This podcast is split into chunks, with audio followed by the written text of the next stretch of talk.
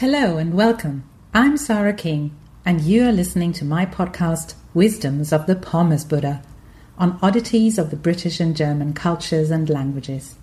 Great to have you here. If you've traveled the world a little bit, you will have noticed that there's one phenomenon that can be seen in almost every country or many big cities a German bakery. So there's something special about German bread and bread specialties and pastry. So we'll be talking about this here now, a few specialties also from other countries, and a funny story about the Dalai Lama is also in this episode. So don't miss it. Stay tuned and enjoy it. Bon appetit.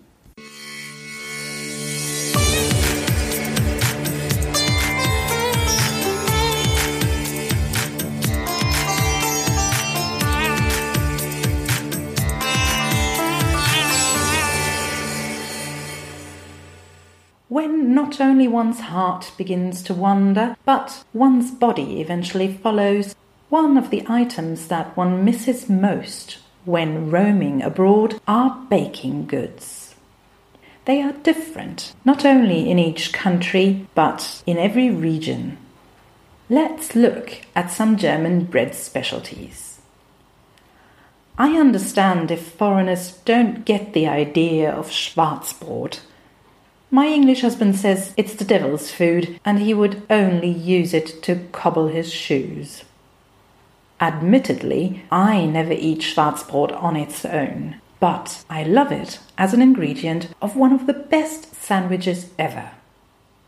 Try this half a white brötchen with butter and a slice of young Gouda cheese, and it's pronounced Gouda, not Gouda topped with a slice of buttered Schwarzbrot.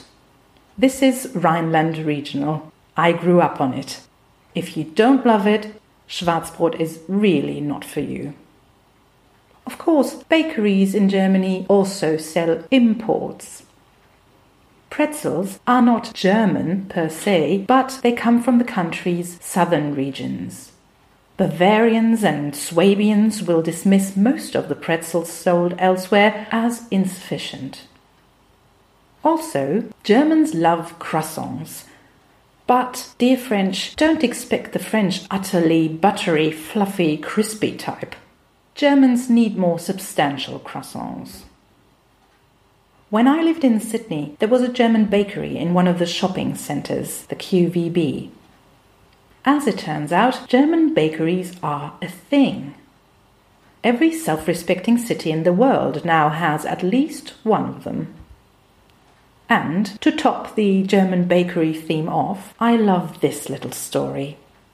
When traveling in India, my husband went to find a rough guide recommended German bakery in the city of Varanasi.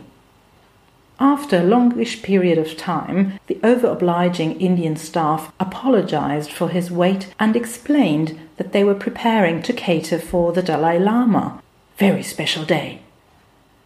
Being familiar with some Indian people's tendency to, let's say, amplify certain aspects of a story, Mr. K was not inclined to believe the tale. But when the German owner of the bakery confirmed the Dalai Lama was going to visit a nearby village, my husband and his companion decided to go and have a look. They told their tuk tuk driver they were going to see the Dalai Lama. The tuk tuk driver looked at them with an incredulous and slightly patronizing grin.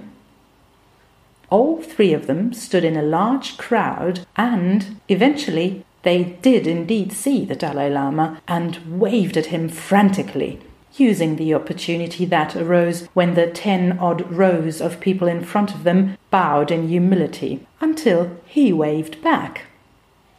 On the way back, their tuk tuk driver, overexcited and eyes all aglow, kept repeating, Very special day, very special day. Next week, it's all going topsy turvy. Very special week. The Pommes Buddha says, don't sneeze when eating pumpernickel. That was it for today. Thank you so much for listening. You can read this text on my website www.pommesbuddha.com. If you liked this podcast, please do subscribe to it. Take care and hear you soon.